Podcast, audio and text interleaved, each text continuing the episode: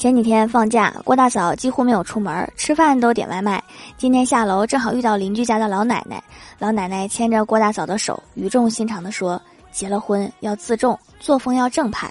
我看你这隔三差五的有个穿着黄衣服的男的骑着电动车给你送吃送喝的，这要是放在我们那个年代是要沉塘的。”奶奶，郭大嫂已经很专一了，我都是黄色、蓝色换着吃的。